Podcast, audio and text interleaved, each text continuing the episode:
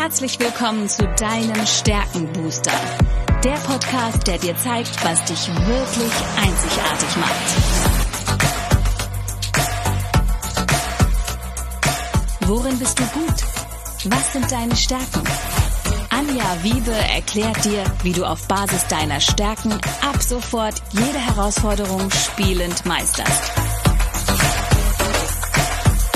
Bist du deutlich stärker, wird alles einfacher.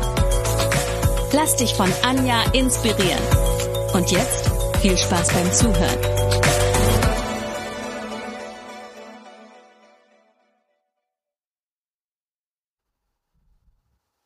Hallo und herzlich willkommen zu deinem Stärkenbooster. Ich weiß etwas über dich, was du vielleicht noch nicht weißt. Du hast Talente, die unglaubliches Potenzial haben. Und heute ist Folge Nummer 88 und das Jahr neigt sich dem Ende.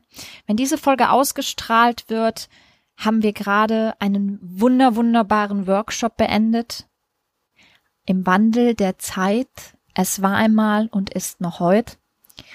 Und im Rahmen dieses Workshops habe ich mich entschieden, eine Geschichte vorzulesen, die sehr gut zu all dem passt, was ich gerade erlebe, was ähm, ja, viele Menschen davon abhält, in ihre wahre Größe zu kommen und ihre Stärke, ihre Talente vollumfänglich auszuleben.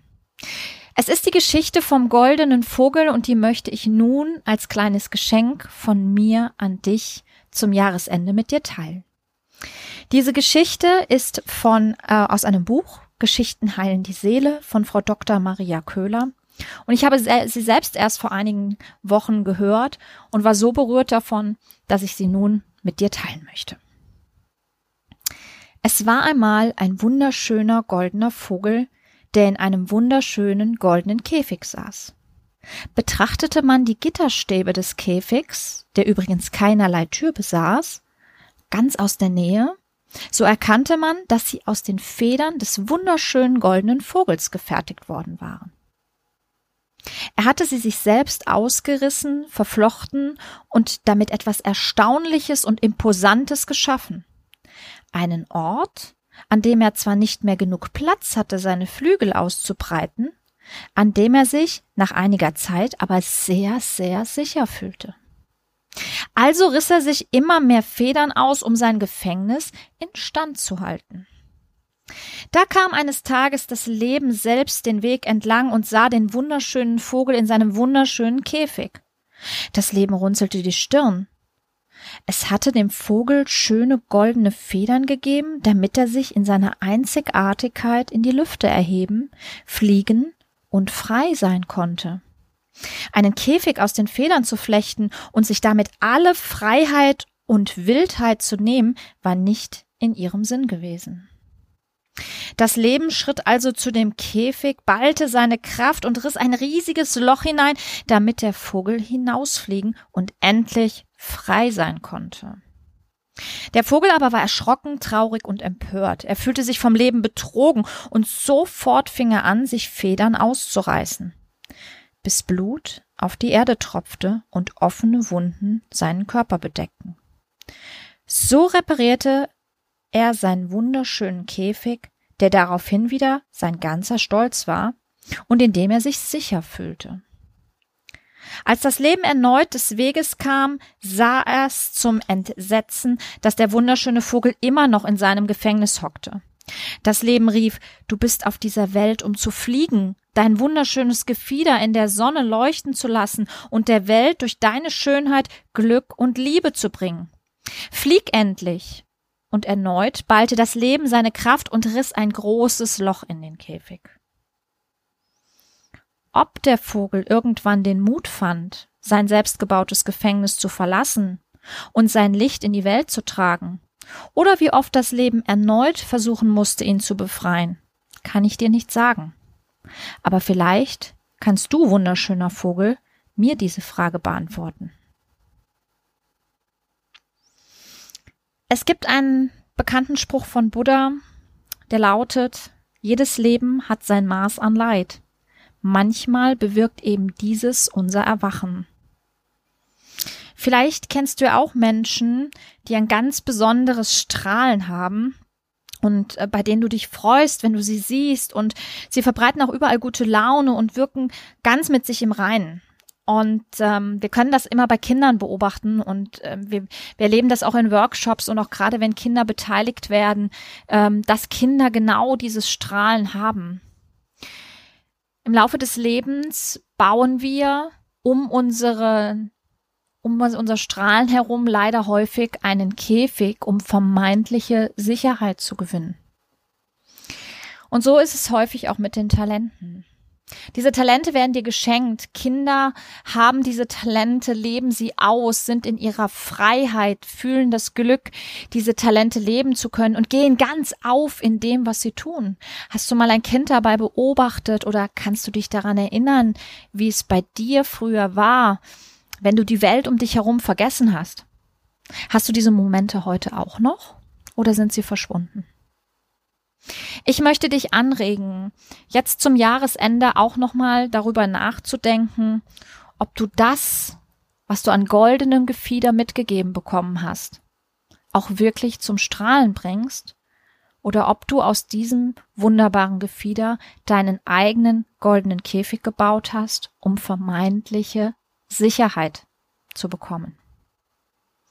Wir alle sind einzigartig. Ich habe es in den letzten 88 Folgen mit Sicherheit 88 Mal gesagt. Die Chance, auf jemanden zu treffen, der genauso ist wie du, ist eins zu 33 Millionen. Das heißt, du bist gesegnet mit Talenten und keiner hat zu diesen Talenten, also deine natürlich wiederkehrenden Gefühls-, Gedanken- und Verhaltensmuster, die exakt gleichen Erfahrungen, die gleiche Kultur, die gleiche Familie, das gleiche Umfeld, das gleiche gelernt, das Wissen, die Expertise aufgebaut.